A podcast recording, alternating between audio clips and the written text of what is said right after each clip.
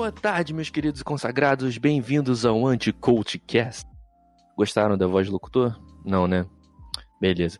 Meu nome é Thiago Mandarino, eu sou escritor, psicólogo, consultor comercial às vezes, um monte de coisa, mas eu procrastino bastante em tudo que eu faço. O Anti-Coachcast, se você não veio das minhas redes sociais, ou se você simplesmente saiu clicando, caiu de paraquedas aqui por causa desse nome clickbait, é o meu jeito de falar sobre produtividade, sobre eficiência, sobre você ser a sua melhor versão.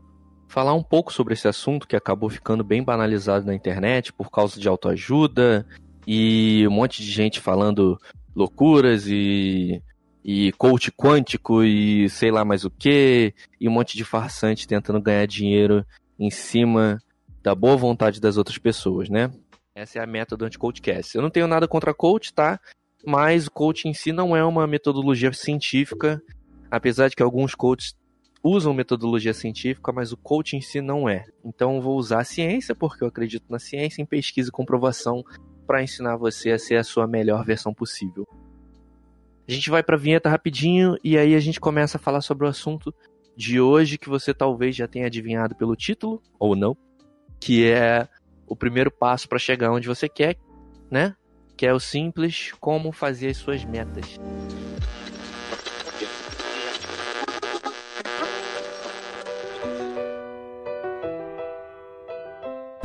No, God! É fato, a grande maioria das pessoas do mundo não sabe é, definir metas para si mesmo. Ou simplesmente não dão importância para isso e vão no instinto, vão tentando fazer e se virar, ou quando definem metas fazem de um jeito que acaba prejudicando mais do que ajudando. E o episódio de hoje é uma dica muito simples para você definir as suas metas de um jeito eficiente. Antes eu vou contar uma historinha, que eu adoro historinha e vai ter bastante no Anticodecast.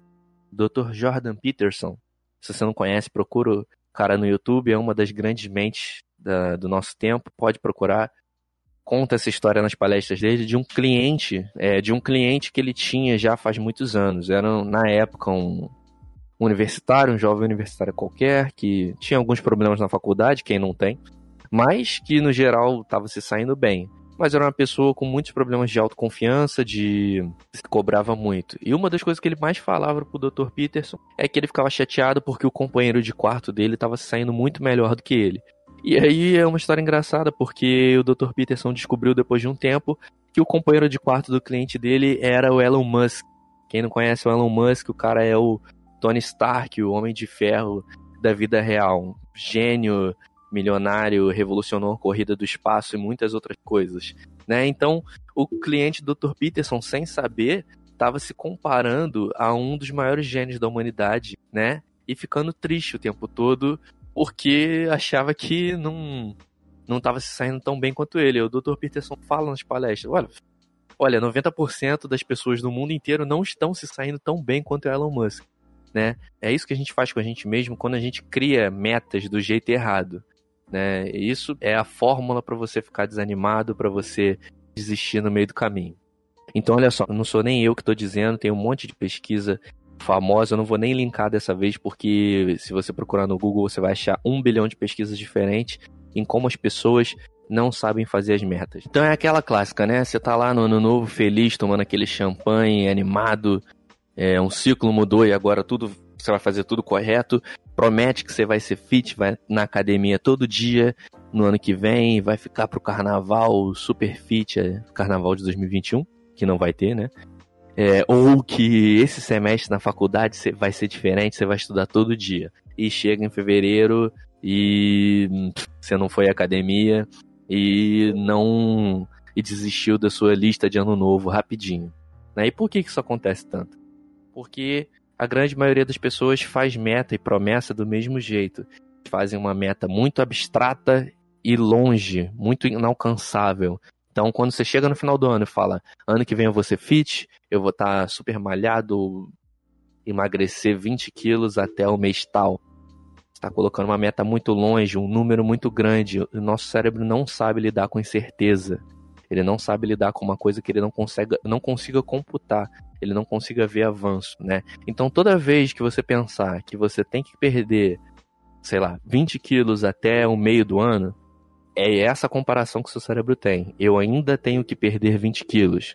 Então, cara, sem querer, você está se comparando ao Elon Musk aí. Só que você mesmo escolheu essa meta para você. Você colocou esse Elon Musk no seu caminho. E é exatamente isso que você quer evitar. Ah, Thiago, mas então como é que eu faço? Se eu não posso botar meta desse jeito. Então, olha só, meus queridos. Uma boa meta é como subir uma escada. Você tem que dividir ela degrau por degrau, passo a passo. Tem que ter uma sensação de progresso. Ficar fit, perder 10 quilos que seja, até tal dia é muito mais assustador do que você se comprometer a ir na academia no mínimo tantas vezes por semana, a comer saudável pelo menos a semana quatro dias. É muito menos assustador do que perder 400 gramas por semana. Vou dar um exemplo de uma amiga minha.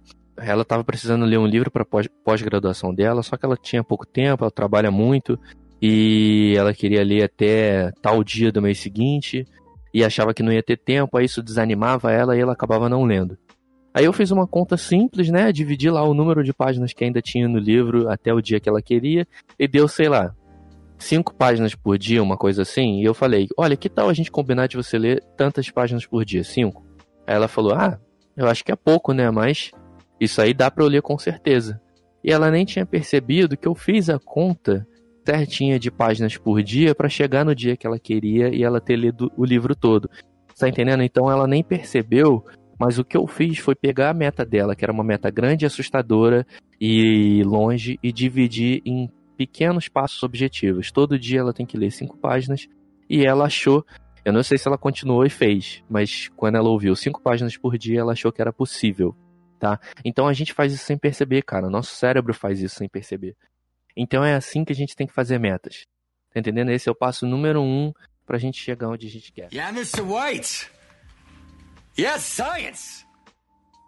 Então, olha só, pega a sua meta agora. É, essa meta mesmo que talvez você tenha deixado de lado por causa de 2020. É compreensível, todo mundo teve que refazer os planos. Mas pega essa meta agora, pega o que você quer, seja lá o que for.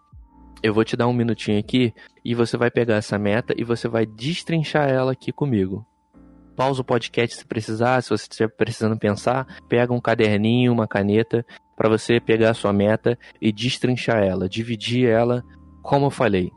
Você tem que dividir ela em pequenos passos, mensais, semanais. Se você for ansioso, é melhor ainda que você divida mais. Eu sou uma pessoa ansiosa. Eu dividi minhas metas em dias, né? Então eu tenho metas diárias, eu tenho que fazer esse pouquinho todo dia. E eu descobri que só desse jeito que eu consigo funcionar aí para frente. Se esse for o caso, faça desse jeito, coloque metas diárias para você mesmo e viva um dia de cada vez. Mas faz agora aí, pega a sua meta. O que, que você está querendo?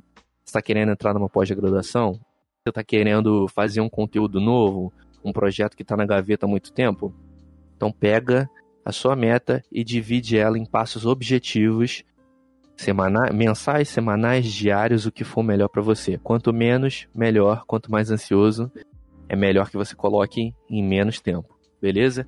E não se esquece de que tem que ser passos objetivos, tá? Então, como assim passos objetivos? Eu tenho que ir na academia essa semana. Isso não é objetivo. O objetivo é: tenho que, no mínimo, ir na academia duas vezes por semana. Tenho que, no mínimo, ir três vezes por semana. Isso é um passo objetivo que possa ser quantificado. E dá para fazer isso com qualquer coisa. Yes, science! Também não seja muito exigente consigo mesmo, começa aos poucos e vai subindo, vai melhorando. Se você não consegue ir todos os dias na academia, vai um dia, dois dias, três dias, vai progredindo na sua meta, beleza? Então é isso. Não se comparem com Elon Musk sem querer, não se sabotem. Segue essa dica que eu garanto que as coisas vão começar a caminhar. Semana que vem a gente vai continuar nesse tópico. Vamos falar sobre como se manter na meta uma vez que você tenha definido ela de um jeito eficiente, para você continuar perseguindo sua meta e eventualmente conseguir. Beleza?